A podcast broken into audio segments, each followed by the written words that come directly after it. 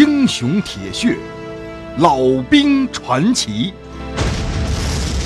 欢迎关注清雪评书《吴家》。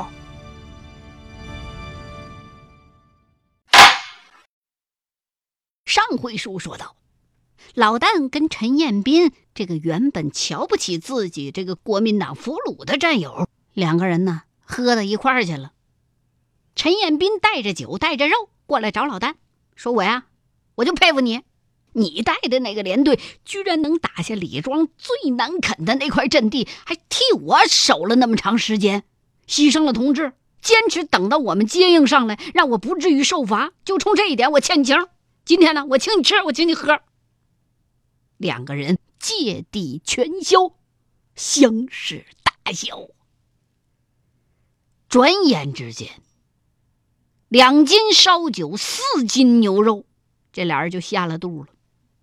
天儿那么冷，这俩人喝的，脱的身上就剩下个小袄了，一杯接一杯的干呢。这酒喝到位了，老旦就忍不住问了：“我说，那老陈啊，俺老旦打仗也不少了，可是有些事俺……”怎么能没琢磨明白？你说为啥咱解放军打仗就是这么厉害呢？这好家伙，八十多万人啊，眨眨眼就被咱给包了饺子，抓了几十万俘虏，这股子劲头，他打打打哪来的呢？老大大，呃，对了，你当初参加国民党是咋想的？嗯，那不是没办法吗？被国军拉去打鬼子了。那个时候，俺也不知道还有共产党啊。那你没跑？当然想跑啊，可他们把机枪架在村口了，我哪儿跑啊？后来一想啊，跑也没个用，俺跑了，家也跑不了啊。和尚跑了，庙还在。就认了算了。那，你打鬼子玩命不？那当然了，跟鬼子还客气个啥呀？啊，前几仗是有点稀松，后边就硬气了。死在俺手上的鬼子，咋说也有一两百号了。哼，这十年，俺多少条命都差点搭进去了。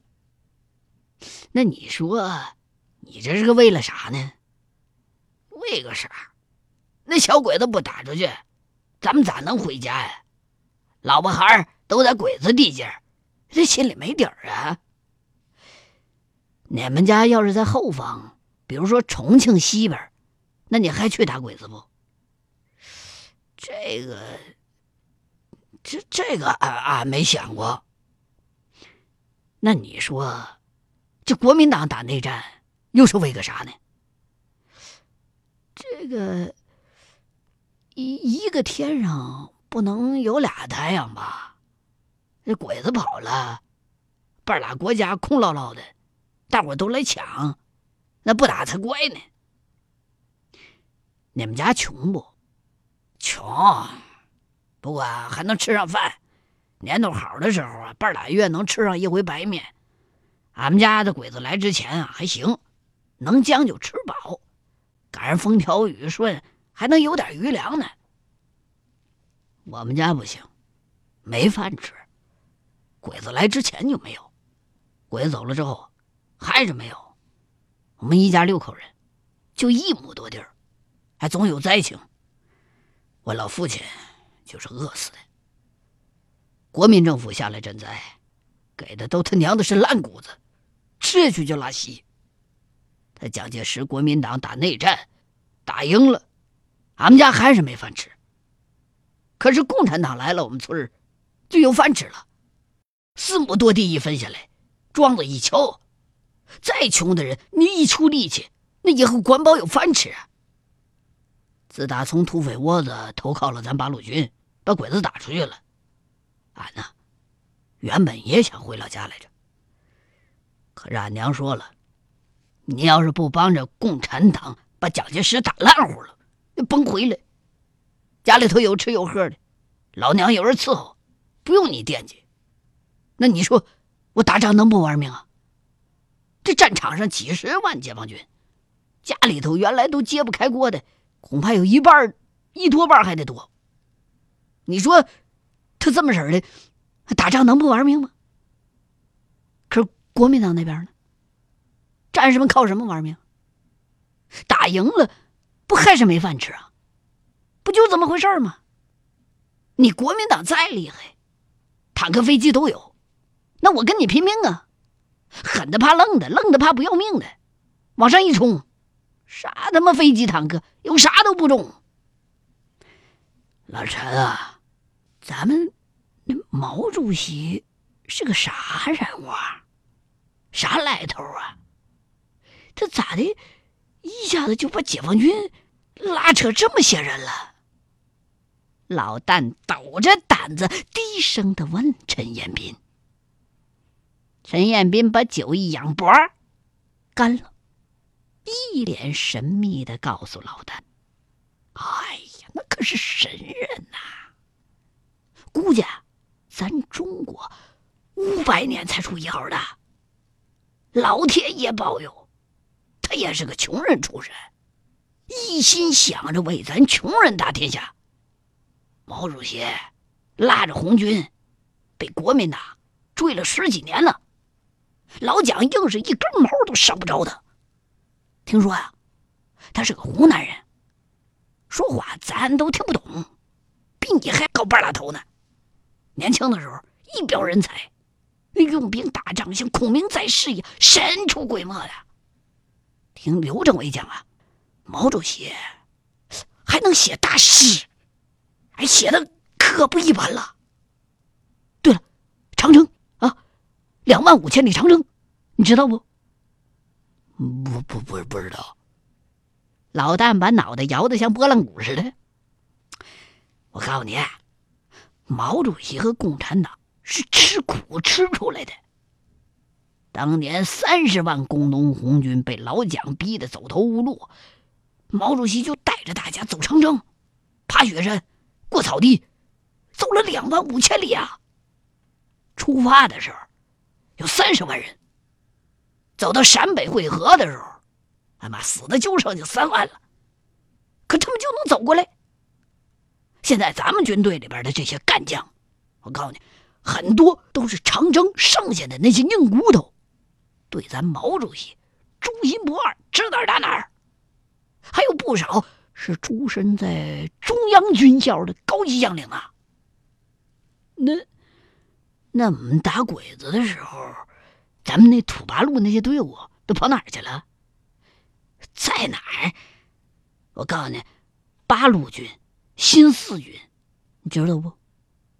咱人不多，才几个师，当时武器也不行，可是打起鬼子来一点都没含糊。那就我们硬拼当然是不行，既没粮食，也没枪没炮的，老蒋就给了衣服、几根破枪。也不让扩编，只能打游击，尤其是在鬼子占领那地界那八年咱愣是没让鬼子睡过几个安稳觉。鬼子在后方，大概有上百万的军队，被共产党带领的游击队给拖住的。那个时候，咱们除了几支有国民政府建制的直属部队，我剩下的都是些稀奇古怪的地方武装，什么独立团、独立营、现代队、区小队、地方民兵团。啊，武装民团，哎呀妈，叫啥的都有。我告诉你，都听八路的指挥，鬼子都快让咱们折腾疯了。搞了几次扫荡，咱们这八年死多少人啊？你知道不？我告诉你，绝对不比你们国军那边少。最后一战的时候，大平原上的鬼子炮楼一夜之间都上天了，那都是咱部队和民兵干的。好家伙，那我一挖地道，一挖十几公里啊！愣是把这大平原就挖成蜘蛛网了，民兵的运兵道啊就在鬼子眼皮底下，大车都能过去，哎，鬼子就是瞅不着。鬼子一出来，那消息树就倒了，方圆三十里地立刻就知道鬼子出来了。但是甭管那些鬼子走哪条路，指定能踩上几个地雷，挨上几声冷枪。你们那时候正守城市呢，这些你们不知道。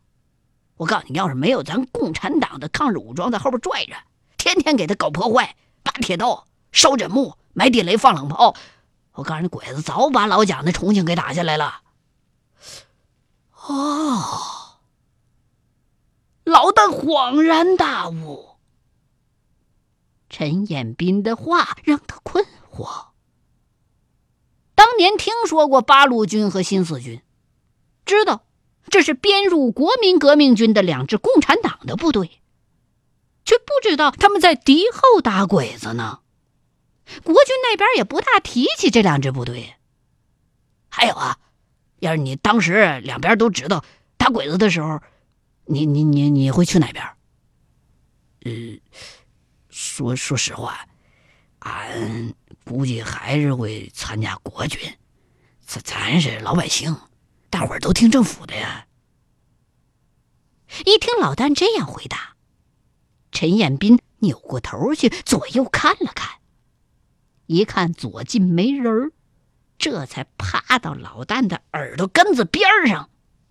我告诉你，我当年就知道有八路，可我还是和老乡到处去找国民党，可他妈没找着。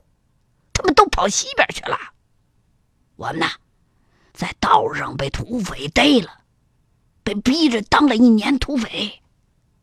谁料曾想，一年之后，我们那土匪头啊，成了八路军的独立营营长了，现在还成了团长了。我这才算参加了革命，阴差阳错走了条正道啊！嘿嘿。我看这话就咱哥俩交心说说就中了啊，老大，你得把俺这话烂在肚子里边，知道不？你这求的真有点傻福气。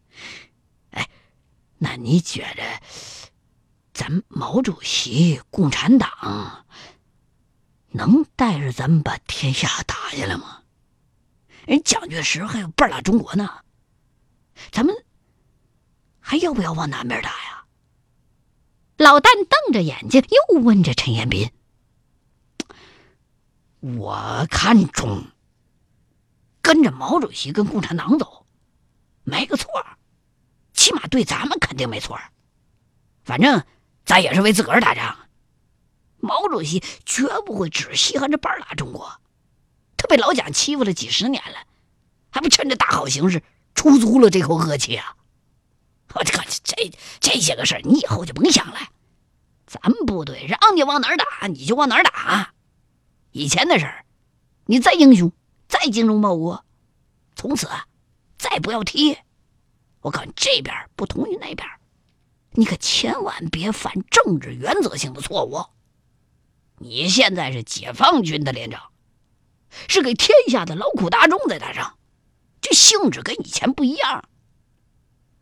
等到时候打下天下来，你我要是还能活着，就是新中国的功臣。党和毛主席肯定会让咱们有好日子过的，啊！来来来，兄弟俩再干一杯！两个人喝完这杯，陈彦斌重重的把杯子蹲在了桌上。老大连忙又给他满上。那是那是，俺现在没想啥别的。就是怕这个仗啊，他他打个没完没了。要真像你说的，那俺就再咬咬牙，啊，打到哪儿算哪儿。天下打太平了，咱们家里日子也就好过了。咱们俩要是活着，没准啊，还能弄个小官做做呢。老大，我老陈在部队里头是条不要命的汉子，战场上把你当成好同志。在下头，咱俩是好兄弟，你说中不？你见识比我多，你你你岁数多大？哎呀，忘了个球的了，好像俺今年虚岁该有三十二了。那你比我大，我今年虚岁二十九，得叫你大哥。嘿嘿，就听你的，俺呐也早就把你当兄弟了。要不然根本就不去帮你守战壕，还搭上我十几个兵呢。来，咱哥俩，再干了！两个人都喝的有点多了，这时候肚子吃的溜圆，相互搀扶着走出房间来散步来。太阳已经爬到了头顶上，照的两个人身上热乎乎的。大哥，你打的仗多了，受多少回伤啊？哎呦，这个俺可记不清了，俺打了十年仗了，好像每回都得挂点花。你呢？没你那么多年头，但也差球不多。妈的，如今身上到处都是坑。你的伤跟俺的意思不一样啊。新中国成立之后啊，就都一个样了。你家在啥地方？还有啥人不？我老家在唐山古冶，也就剩下俩弟弟一妹妹了。去年呢，老娘也过世了。那你老婆呢？老婆，大哥。我长这么大了，连他妈女人的毛都没碰过，哪来的老婆？呀？哎呀，你现在就是给我个女人抱上了炕，我都不知道该咋办事儿呢。我看这话今天就说到这儿啊，你可得接住。打完了仗，你得给我说一个婆娘啊，啥样都行，别疯的，别傻的，别生不了孩子就中。只要你觉得是个好人，我就娶她。妈的，我这些年可是憋坏了。行。等俺回家找到老婆，把这活交给他办，管保成。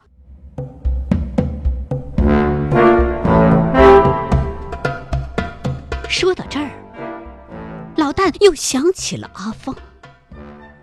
这仗打完了，要不要去找找他呢？指导员王浩说帮着自个儿打听呢，咋就没了个下文呢？阿凤也没个信儿过来问问自个儿。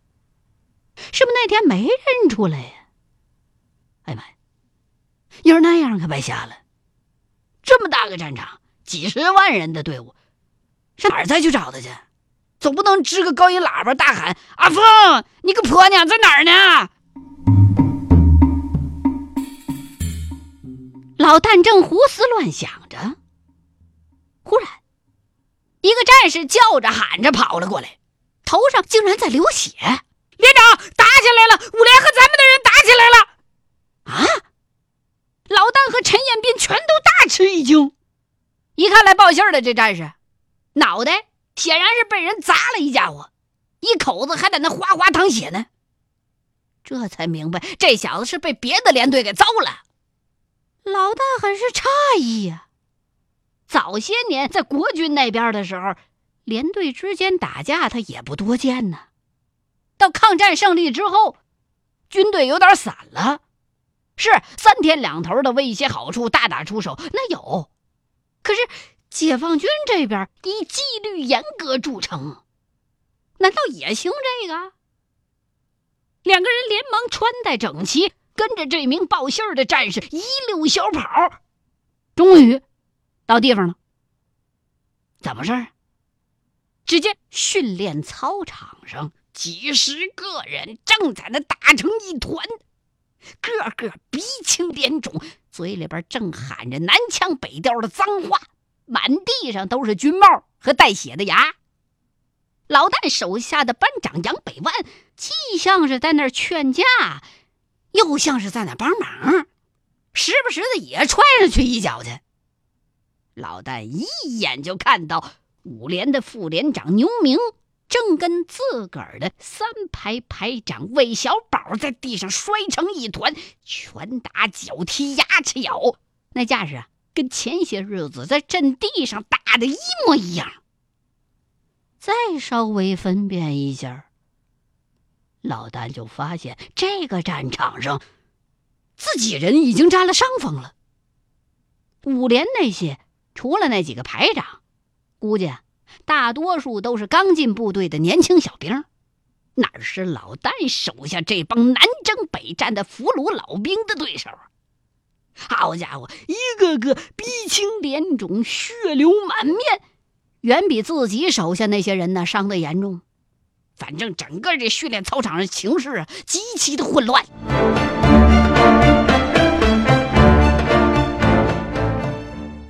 欲知后事如何？欢迎各位继续收听清雪评书《吴家》。